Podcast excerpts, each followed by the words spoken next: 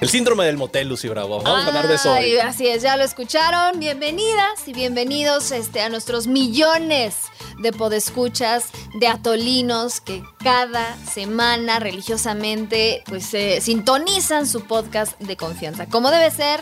Y sí, ya escucharon al señor Juan Pablo Delgado. ¿Cómo estás? Muy bien, Lucy Bravo. Ahora somos dos, nada más. Leo, ahora le tocó desayunar con el señor Huitrón. Los chilaquiles. Ah, es que te perdiste, no si, si escuchaste. Este. Pero hubo una serie de acusaciones en tu contra en el podcast pasado, Lucy Bravo. Qué bueno que Ah, ya es el mejor del estómago. Ahora le tocó a Leo Arriaga. No me sorprende, no me sorprende, la verdad, pero no me importa. El no síndrome- me importa lo que hayan dicho.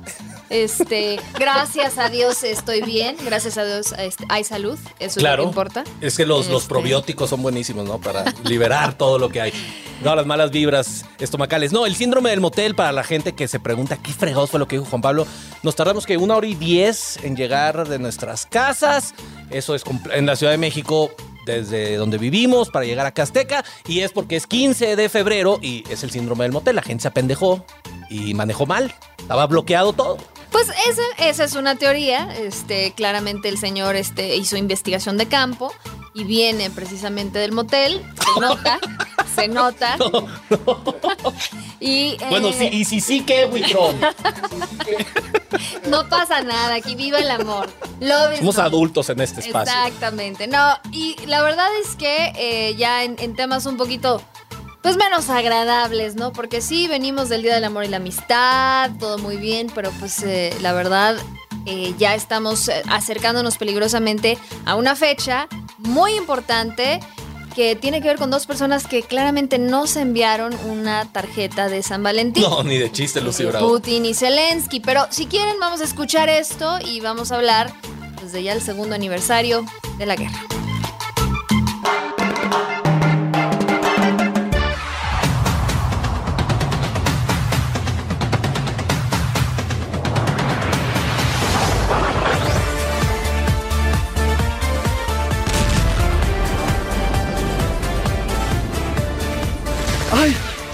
¡Ay, cabrón! ¡Ay, cabrón! ¡Ah, que la chingada! No, no, no, no, aguanten, aguanten. Puta madre. Nah, pues así no se pinches puede, oigan. ¡Privet, atolinos! Oh, para los que no hablen ruso, que pachuca mis atolinos. ¿De qué país eres? ¡Mi idioma, cabronazo! ¿Sabes hablarlo? Sí. Hoy empezamos la semana desde la Plaza Roja de Moscú. ¿Por qué? Porque se cumplen dos años de la mendiga guerra en Ucrania. Oiga, ¿cuánto tardará? Lo que tenga que tardar. Y es que yo sé que a muchos les vale verga. No hay pedo. Digo, vodka, vodka. eh, Pero ya pasaron más de 700 días desde el inicio de la llamada Operación Militar Especial, que básicamente es un cagadero en territorio ucraniano. No te pierdas el emocionante final, el gran triunfo de Woody. Ah, no me creen, pues a la fecha han muerto más personas que en las películas de Rambo. Dicen que por ahí de unos 10.000, y eso de acuerdo con cifras de la Organización de las Naciones Unidas. Aunque no sé, yo creo que había más muertos que en las historias de los hermanos Almada, ¿no? Feo caso. Chale. Y lo peor de todo es que nomás no se ve pa' cuándo con la aprobación de más financiamiento para Ucrania por parte del gobierno de los United States. A eso, claro, hay que sumarle la virtual reelección de Vladimir Putin al frente de la madre Rusia. Pues que allá el pueblo sabio también, ¿no? Ya estoy bien enojado de este Putin. Es bien Putin. Pero no se me agüiten mis atolinos. Y antes de que se vayan a Menterlavsky, la Madrivsky, a los países que nomás no hacen nada, mejor vámonos con los analistas del atole, que ya le echaron vodquita a este, atolito belicoso. ¿No tienes llenadera tú de veras? ¡Salud, camaradas! Y tú, Leo, deja de hacer el cagadero, pero en el Bañovsky de tu casa.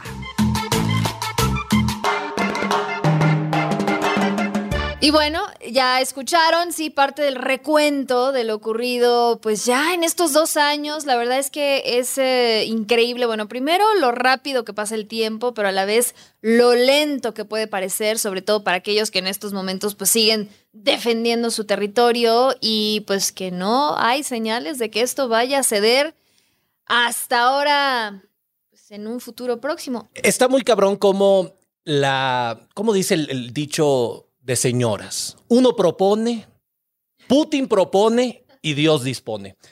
No, a ver, la, lo que estamos viendo a dos años de la invasión de Ucrania, Lucy, digo, tú estuviste allá incluso, tú lo viviste en carne propia, chingados. Es que es una guerra completamente estancada.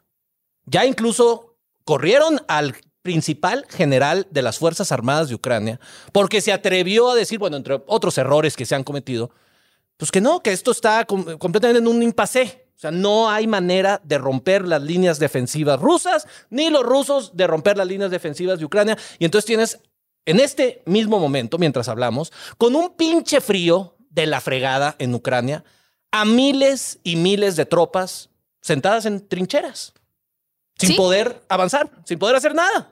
Una guerra de trincheras que te habla así de la lucha, pues, eh, simplemente por centímetros de tierra. O sea, de eso se tratan las guerras de, trincheras, ¿no? O sea, que realmente es un avance lento, doloroso, sumamente difícil, costoso.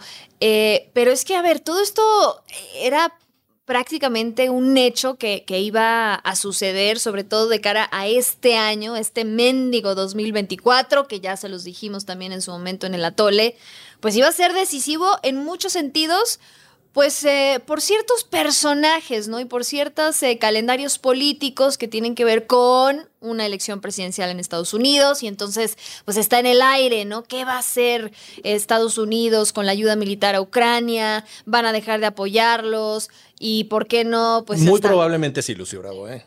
Eso lo sabemos. ya hasta de- tenemos a un Trump que, que dice que de llegar a la presidencia ni siquiera va a defender a sus socios de la OTAN. Hay que hablar de eso, ¿eh? Nada más No, no, recordarle a hay la que gente. hablar de muchas cosas. Hay que recordarle a la gente las recientes frases de Donald Trump, donde en un rally está hablando precisamente de cómo está completamente, ah, más bien, estaba recordando una conversación que tuvo con un líder de algún país de la OTAN. Y le dice esta personaje que no mencionó el nombre, oye, si no incrementamos nuestro gasto militar, porque todo el mundo supuestamente debe gastar aproximadamente el 4% en defensa para eh, la defensa comunitaria de la OTAN, ¿me defenderías? Y Donald Trump dice, por supuesto que no, porque serías un delincuente. Moroso. Exacto. Y más bien le diría a Putin, a Vladimir Putin, que puede hacer lo que se le dé su chingada gana, que te invada. Hazme el recabrón favor, Lucy Bravo. Eso es nuestro 2024 y apenas es febrero, Entonces, muchachos. Claramente, creo yo que el- el- lo que mencionas de el peligro de un regreso de Trump a la presidencia de Estados Unidos, por muchas otras razones, en este conflicto de Ucrania sería el factor decisivo que va a mover la balanza hacia la victoria de Vladimir. Que en realidad, a ver, o sea, ya por eso te decía, tenemos que hablar de muchas cosas, porque eh, hace unas semanas, unas últimas semanas, bueno, eh, pues sumamente convulsas, porque no es casualidad que a unas semanas de este segundo aniversario y mientras precisamente se está discutiendo un nuevo paquete de ayuda militar que podría ser el último hacia, pa- para Ucrania por parte de Estados Unidos, eh, pues cierto personaje, no sé si les suene, si lo hayan visto, haya decidido salir eh, pues de la oscuridad y haya decidido sentarse a dar una entrevista, una cátedra, ¿no? De tres horas de la historia y de su visión de, eh, pues, del pueblo ucraniano que en realidad nunca realmente debió existir, nunca existió, es más, no es, ¿qué es Ucrania? Una visión Más mentirosa. Rusia. Hay que, hay que advertirle al- a los Porque, atolinos. Sí, a ver, señoras, señores, el señor eh, Vladimir Putin, presidente ruso, dio una entrevista a Tucker Carlson. A ver, Tucker Carlson, digo, no por nada, ya de ahí empezamos mal. Amigo de la casa, ¿no? Claro, a ver, ¿quién mejor este, para ser tu propagandista que, que, que el propio Carlson? Y la verdad es que, si bien no dijo nada nuevo, lo que sí nos mostró es un nuevo nivel aún más delirante de la realidad alterna que existe en Rusia con respecto al mundo y evidentemente a Ucrania. O Ese sea, es el síndrome de palacio, yo creo. Estos delirios que te dan cuando vives en un palacio, lo estamos viviendo nosotros en carne propia aquí en México, y también cuando vives en el Kremlin, aislado completamente de, de la gente, de la sociedad, Del de asesores competentes que te digan que lo que estás pensando y diciendo son reverendas y absolutas pendejadas. Bueno, sí, básicamente ese es el síndrome de resumen. Palacio, como el El síndrome del resumen. motel. Ya llevamos dos síndromes hoy, Lucy Bravo. Exacto, exacto. Este, unos, eh, bueno, y seguramente estarán relacionados. La verdad es que No quiero pensar en eso, güey. La verdad es que no nos puede sorprender porque sí, ya lo decías.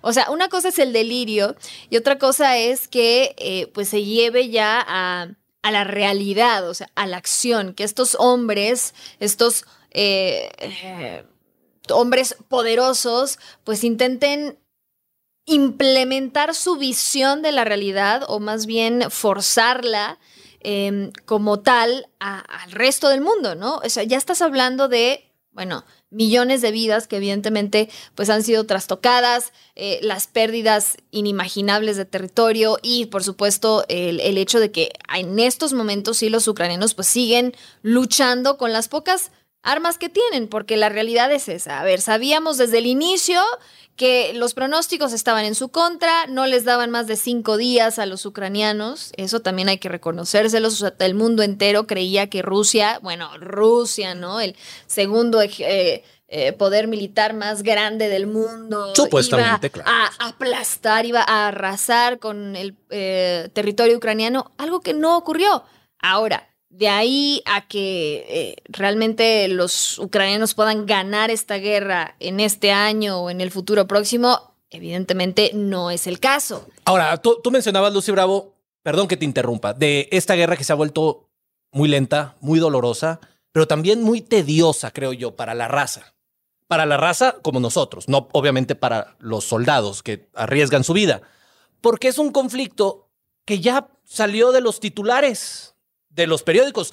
¿Hace cuánto, incluso aquí en Fuerza Informativa Azteca, no hablamos del conflicto en Ucrania?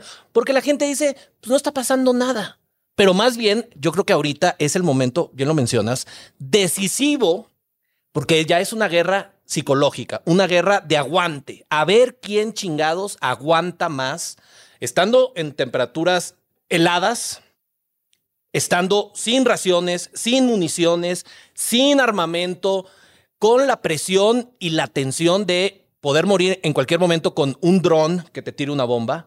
Entonces, es muy importante, creo yo, volver a posicionar este tema, porque ya lo hemos dicho varias veces. La, el futuro de la democracia y la libertad, no tanto, no solamente de Ucrania, sino del resto de Europa, está ahora sí que pendiendo de ese hilo, de que los ucranianos aguanten. Sí, la realidad es que siempre, creo yo, esa fue la, la apuesta de Putin a partir del momento en el que se dio cuenta que su estrategia era fallida. Su estrategia militar en esos primeros, te estoy hablando, cinco, diez días, si quieres, de invasión y que se dio cuenta que realmente pues no Se le ocurrió lo hicieron que él bolas en el creía engrudo. que iba a ocurrir, que, o sea, realmente su apuesta era, nosotros vamos a entrar y nos van a recibir como héroes, como un ejército que vino a liberarlos, ¿no? De, de un supuesto yugo, ¿no? Imaginario que se inventó, este, de un régimen neonazi, eh, un régimen opresor, eh, genocida. Que son puras mentiras, cabrón. Ex- Evidentemente, ¿no? Pero sí creía que al, al menos el factor obviamente histórico, el factor eh, de, de alguna manera cultural, eh, evidentemente ah, los lazos que unen a los ucranianos y los rusos, pues iban a jugar un papel y que de alguna forma para ellos iba a decir como, ah, bueno, pues da igual, ¿no? Es, lo mismo si, si somos rusos o ucranianos, pero no, evidentemente no era el caso. Entonces ya a partir del momento que se dio cuenta también de las deficiencias de sus estructuras de mando en el ejército, pues le apostó a eso. Pues prácticamente tiene, eh, diga- aunque suene muy crudo, pero es así, digamos, la visión del ejército ruso, tienen carne de cañón de sobra, o sea, ellos no tienen problema en movilizar eh, hasta millones Hasta los prisioneros, claro. eh, claro, Los de personas, de, jóvenes, etcétera. Eh, mientras que los ucranianos claramente, pues no, no tienen esas, es- esas opciones. Y, de, y del armamento, pues ni hablamos, ¿no? A ver, era obvio que Ucrania iba a tener que conseguir ayuda y armas como fuera.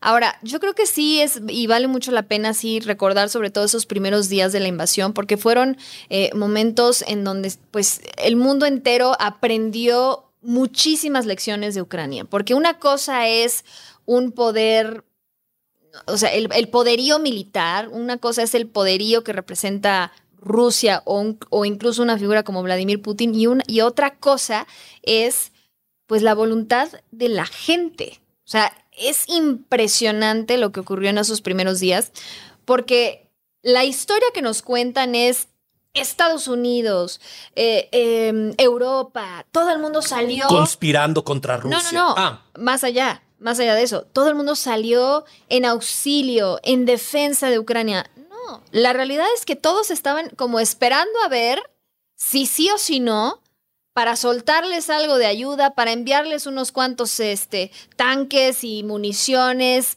porque no confiaban en la voluntad y en la capacidad Claro, de los claro. ucranianos. Y es muy importante decir que, como bien comentaba Lucy, todo mundo creyó, ya lo mencionaste, que esto iba a durar cinco días. Bueno, la situación lleva más de 700 días desarrollándose, este conflicto. De cinco días que todo el mundo, todos los analistas, todos los expertos decían claramente Putin se va a merendar a Zelensky y a su país. Bueno, 700 días después, estamos viendo que ese no es el caso. Lo que está cabrón, impresionantemente cabrón de los ucranianos. Tan, exacto, tan no es el caso que el propio Putin sale, ¿no? En esta entrevista, en un eh, claro ejercicio de propaganda vil y pura. No, dejen ustedes su- sus, este, clases de historia, ¿no? Porque se aventó como 40 ¿A minutos. quién me recuerda eso, chingo? Es el síndrome de Palacio. Sí, no, para nosotros eso es un juego de niños. La verdad es que cuando todos los periodistas se, se- se estaban quejando de amargamente de, de Putin o la conferencia que dio en diciembre también, que duró como cuatro horas, nosotros como, favor. Todos los días, chingados. Todos los Todos los pinches días aquí, güey. Pero eh, es muy interesante también eh, la parte en la que Carlson le pregunta directamente, ¿estás dispuesto a negociar? O sea, ¿qué va a pasar? Etcétera. Y, y Putin lo dicen. O sea, nosotros en estos momentos eh, estamos dispuestos a negociar, quedarnos con el territorio obtenido, hasta el momento ocupado. Y, y, a ver, claro, algo que claramente pues te dice mucho. De entrada, e- el hecho de que Putin en estos momentos esté dispuesto a, pues ahora sí que eh, aceptar sus derrotas y decir, bueno, hasta aquí llegó, vamos a sacar las cuentas, tú, este, cada quien su golpe, ¿no? Tú te vas con tus pérdidas, yo con las mías, pero me quedo con este pedacito de tierra, entonces puedo vender que sí lo logramos, que sí hay victoria, no sé qué, y de paso, pues también compro tiempo para después planear mi siguiente invasión, porque pues soy una persona muy inquieta y pues me aburro, este, y por otro lado, em, pues eh, lo que podría ocurrir efectivamente si llega Donald Trump. O sea, yo sí veo claramente un escenario en el que Putin, y no lo dijo abiertamente porque incluso se lo preguntó, le dijo, a ver, pero tú no quieres eh, negociar con Zelensky, tú quieres negociar con Estados Unidos. Y Putin simplemente como que lo ignoró y este... y- se dedicó y se centró en su, en su mensaje y en su propaganda. Pero eso es claramente lo que él quiere. O sea, él no se va a sentar jamás a negociar con un Zelensky porque, a ver, Zelensky representa para él pues una de las mayores humillaciones Claro. en su, su vida, en su historia, en su carrera, en su legado. En- Entonces, o sea, para él, qué mejor que sentarse a negociar con Donald Trump. Ahora, a mí, volviendo un poco a la entrevista de Tucker Carlson, que causó muchísimo revuelo, y más porque no lo dejó ni hablar al pendejo de Tucker, que él iba con toda la intención, hizo todo un promocional diciendo, voy a sentarme a preguntarle las cosas duras a Vladimir Putin. Pues no lo dejó preguntarle nada porque habló de corrido como las dos horas, ¿no? O tres que duró la entrevista. Ahora, pero a mí lo que me llama mucho la atención, Lucy Bravo, sí es este tema que estamos tratando del delirio del poder. Ya sabes la frase de el poder corrompe, pero el poder absoluto corrompe absolutamente. Bueno, pues el poder apendeja y el poder absoluto apendeja absolutamente también. Porque estos otros datos, entrecomillados, que tiene Vladimir Putin, esta visión de la historia completamente tergiversada y mentirosa que tiene Vladimir Putin, es el síndrome de Palacio que también vemos aquí y también vemos en otros países del mundo, en la India y demás. En China, que ahorita está pasando por una crisis económica cabrona y los líderes simplemente no pueden ver la realidad y se empeñan a continuar con estrategias, con acciones que no están dando los resultados que ellos esperan. Pero aún así no pueden cambiar su forma de pensar porque están apendejados absolutamente. Aferrados. Aferrados. Aferrados, viejos, aferrados. Ya. No, en verdad, aferrados al poder. Y, y a ver, y- ni siquiera te tienes que ir, que ir tan lejos. O sea, la elección presidencial en Estados Unidos también. En esta última semana, ¿por qué no? Eh, salió eh, a la luz lo que todos ya sabíamos, que básicamente esto se va a tratar de una elección entre la senilidad y el delirio. ¿Qué prefieres? ¿Uno que se le van las cabras o otro que simplemente es un lunático? Entonces, al final es, ¿por qué? O sea, en verdad, de, un país Ay, qué chingada. de millones de personas. Estos son los únicos dos que, eh, que el, el pueblo estadounidense cree eh, merecen y son capaces de dirigir al país y al ¿no? ejército más grande del mundo. Pues, ¿en qué momento permitimos esto? ¿En qué, ¿En qué momento las instituciones, el sistema, los partidos dejaron de servir a la gente, al pueblo, a la democracia y se convirtieron en simplemente un club. y- Una casa de, de ancianos de retiro. Sí, así, tal cual. Oye, pero a ver, lo que no estamos tratando, pero yo no sé cuál sea tu visión al respecto, Lucy Bravo. Hay elecciones en Rusia, que obviamente ya están planchadas, las va a ganar Vladimir Putin, y hay elecciones también en Ucrania este mismo año, donde Zelensky las ha estado pateando un poco, porque obviamente están en estado de crisis, estado de emergencia, y pues hacer una elección donde un tercio de tu país esté bajo ocupación rusa, pues está también medio cabrón. ¿Tú crees que hay manera de que Vladimir Putin en el corto plazo sufra un golpe de Estado? ¿Un golpe de palacio y lo saquen a patadas? Porque, a ver, la economía de Rusia tampoco la está pasando tan bien. Se han gastado, bueno, miles de millones de rublos, en su caso, en pagar esta pinche guerra fallida en todos los sentidos. Más de 100 mil personas, en partic- particularmente jóvenes, han muerto o están heridos por la guerra. Ha perdido dos terceras partes de sus tanques y su eh, armamento pesado. A ver, yo no, me imagino que hay muchas personas en los, alto- en los altos círculos del poder diciendo, este cabrón lo tenemos que quitar, güey. Está mandando, nos estamos yendo a la ruina por culpa de este cabrón. Yo no sé si tú, después de lo que pasó con Prigozhin el año pasado, que hizo una insurrección y marchó con sus tropas a las afueras de Moscú, que algo pudiera pasar este año donde algún general diga, ¿sabes qué, señor Putin? Chingue a su madre, va para afuera. No, no, a ver, definitivamente no. Yo creo que el, el eh, si no ocurrió precisamente con este golpe fallido o esta marcha fallida de Prigozhin. La mar- marcha de la democracia. La mar de la dignidad. Era la marcha de la Sí, era dignidad. la marcha de la dignidad. Este, No, la de la democracia es el del, de ayer. Este, la verdad es que no, no va a ocurrir. Mucho menos ahora porque ya eh, la balanza se está inclinando, al menos en términos de la opinión pública, sobre todo para una audiencia rusa, pues se está inclinando a favor de Putin, porque pues prácticamente eh, la narrativa es, pues es- nuestro objetivo se está logrando y si nos toma cinco años en lugar de cinco días, pues no importa, porque es, es- algo que es, eh, es una guerra justificada históricamente, hasta religiosamente, lo que tú me digas. Entonces, eso sí, la verdad, yo no lo veo. En todo caso, eh, yo creo que la, digamos, el, la posibilidad de estas fisuras podría darse más bien del lado ucraniano, y ya lo estamos viendo. O sea, incluso desde, desde hace varios meses han crecido las críticas en torno a Zelensky por parte de incluso su círculo, pues digamos, más, más eh, cercano o incluso de otros líderes. El propio alcalde de, de, de, de Kiev, de Vitaly Klitschko, lo criticó abiertamente de ser que pues prácticamente lo llamó un dictador.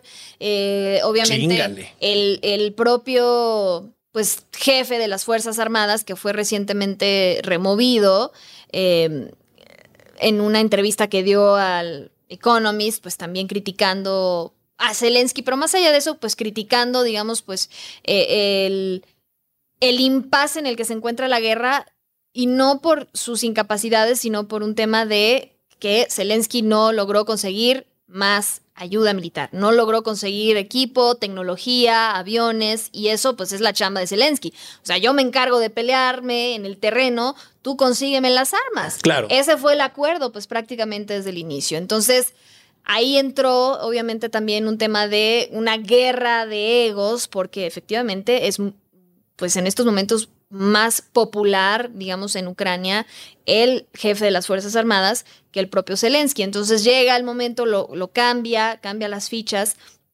y pone ahora al frente a uno que hasta ahora estaba encargado de movilizar, digamos, las fuerzas terrestres, sobre todo en batallas que ni siquiera son, digamos, como una muestra o un botón de, de, de, de muestra de, de, victoria. O sea, él estuvo, el, el, nuevo jefe de las Fuerzas Armadas ucranianas estuvo al frente de la batalla de Bakhmut, que, bueno, sabemos no dio los resultados esperados y fue básicamente un una masacre. Le llaman el carnicero. El al carnicero. Cabrón. Y no por matar a los otros, sino por matar a sus propias tropas y mandarlas al suicidio. Realmente no se justifica, digamos, militarmente hablando, eh, pues ese reacomodo es más bien, yo creo, Chingale. un tema político. Y entonces cuando ya empiezas a ver esas fisuras, pues obviamente del lado eh, que agredido, pues eh, se va a complicar muchísimo la situación. O sea, evidentemente, al haber declarado estado de emergencia por la guerra, pues las elecciones se suspenden. A pesar de que sí tocaban o tocan este año,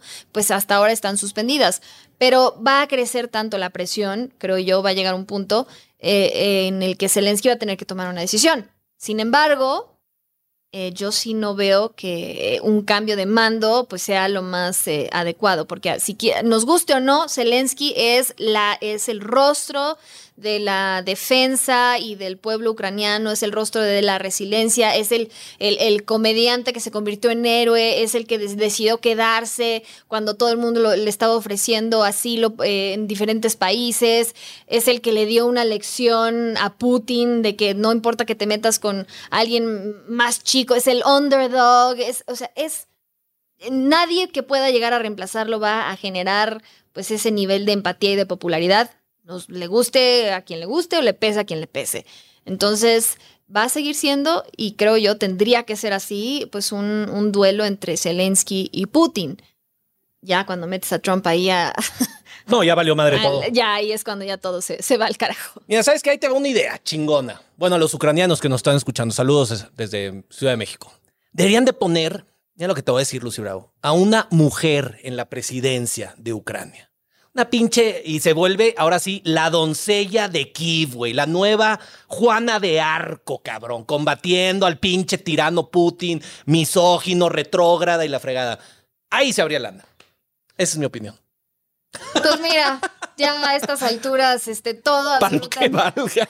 Ahorita todo puede pasar. Eh, a ver, este, este segundo aniversario eh, pues solo nos recuerda eh, lo difícil que resultan como estas explicaciones simplonas o estas eh, lecciones de historia alternativa. Claro. estos datos alternativos, estas fake news. O sea, todo eso en realidad nada tiene que ver con lo, que están viviendo los soldados en las trincheras, las mujeres eh, ucranianas de, desplazadas, los refugiados, los niños que perdieron a sus padres, los eh, niños que fueron secuestrados por el ejército ruso y trasladados eh, a, a, estos campos de adoctrinamiento. O sea, eso nada tiene, a ellos no les importa lo que Putin le esté diciendo en una entrevista a Tucker Carlson. O sea, para ellos es mi tierra, mi territorio, mi patria, mi país y yo voy a dar la vida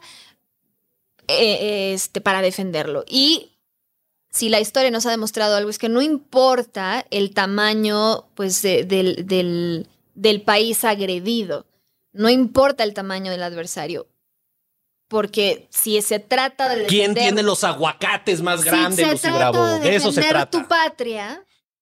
Contra eso, la verdad es que No hay, no hay quien pueda, ni siquiera los, los grandes ejércitos. A ver, históricamente ninguna invasión por parte de un gran eh, ejército ha funcionado. Y si los afganos algo le mostraron a los rusos, y en esta famosa frase, ¿no? Ustedes pueden tener todas, eh, ustedes pueden tener los relojes, pero nosotros tenemos todo el tiempo del mundo. Entonces los ucranianos, aun si llega un, eh, un, un Trump y los obliga a negociar y demás, pues van a resistir hasta el final de los tiempos. O sea, no hay otra. Estoy muy de acuerdo. Y si la gente se pregunta por qué la gente rusa, la sociedad, no se está levantando, bueno, por dos razones principalmente. Bueno, tres razones. Una, porque te meten al bote.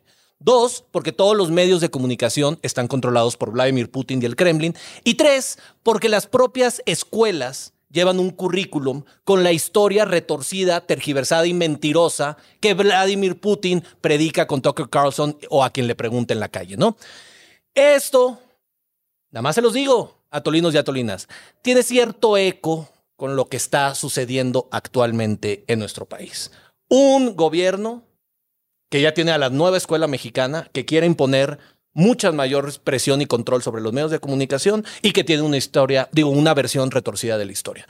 Sumen todos, señores, nos acercamos a ser Rusia aquí en México. Mi camarada, ¿cómo dijo el presidente en su momento, doctor Huitrón? Ah, exacto, Andrés Manuelovich. Pues bueno, ya ves que ya hasta andamos también nosotros negociando la ayuda humanitaria en Gaza, que no nos metamos al conflicto ruso. Bueno, ya es cosa de menos. Eh, es lo de menos. Pues eh, con las dosis. Está cabrón. De cinco días a 700, raza. Y yo sé que este conflicto ya salió de la mente de muchas personas. Ahorita está de moda eh, el, el conflicto en Palestina, eh, el conflicto contra Israel. Pero yo creo que esto, este conflicto de Ucrania y de Rusia es por creces geopolíticamente más importante. Aquí se va a demostrar si un país que invade a otro, que se roba parte de su territorio, que asesina y tortura a las personas de ese territorio, se puede salir con la suya. Hasta ahorita, Ucrania, 700 días después, le está demostrando a Vladimir Putin que no, cabrón. Que existe una cosa que se llama derecho internacional y leyes internacionales y se tienen que cumplir. China está viendo esto, viendo si invade a Taiwán. Hay otros dictadorcillos seguramente en el mundo esperando el resultado del conflicto entre Ucrania y Rusia para ver si hacen su propia movida y se chingan una nalguita de su vecino. Tenemos que detener a Vladimir Putin porque ahora sí, yo te lo digo, Lucy Bravo, se lo repito a Tolinos, el futuro del orden internacional y de la democracia europea está en juego. Ahí nomás, chingados. Me encanta, me encanta y sí, tienes toda la razón. Yo simplemente eh, diría que eh, estas últimas dos semanas, digo, más allá de lo que ya platicamos, que son, han sido decisivas y obviamente eh, con respecto a esta fecha conmemorativa, eh, a mí la verdad, eh, lo que más, o con lo que más me quedo es que Putin quizás nadie le ayudó a entender o Putin quizás nunca eh, calculó que en su intento por una vez más imponer su narrativa, su visión, su mensaje, se convirtió en estos momentos en el mejor propagandista, pero de la causa ucraniana.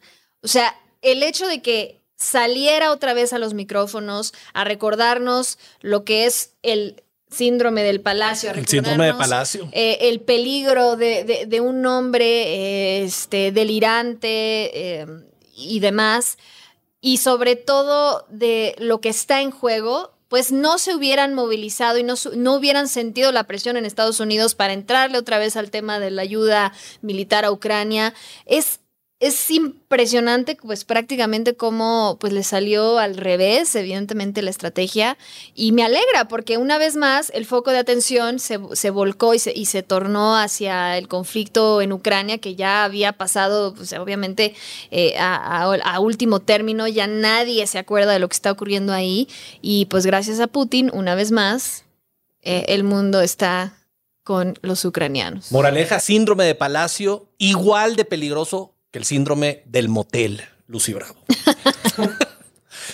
¿Ya estamos, comadre? Pues sí, nos hubiéramos ahorrado entonces los últimos 30 minutos. pues mira, desde el inicio. A pendeja, señores, a pendeja. Ahí está. A pendeja, muy cabrón.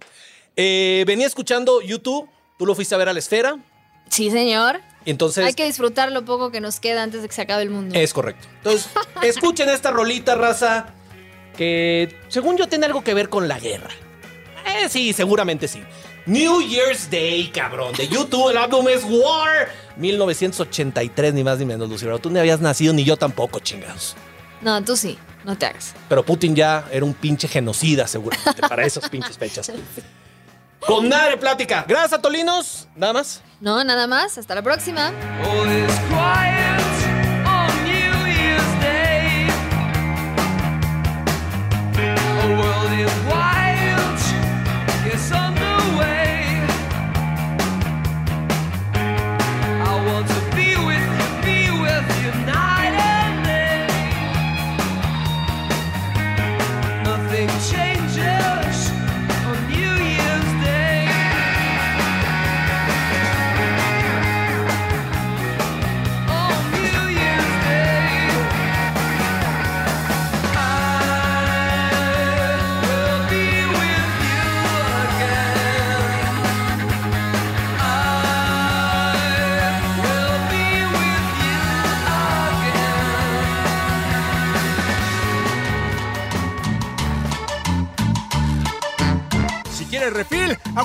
A la siguiente porque se nos acabó el atole. ¡Ay, los vidrios!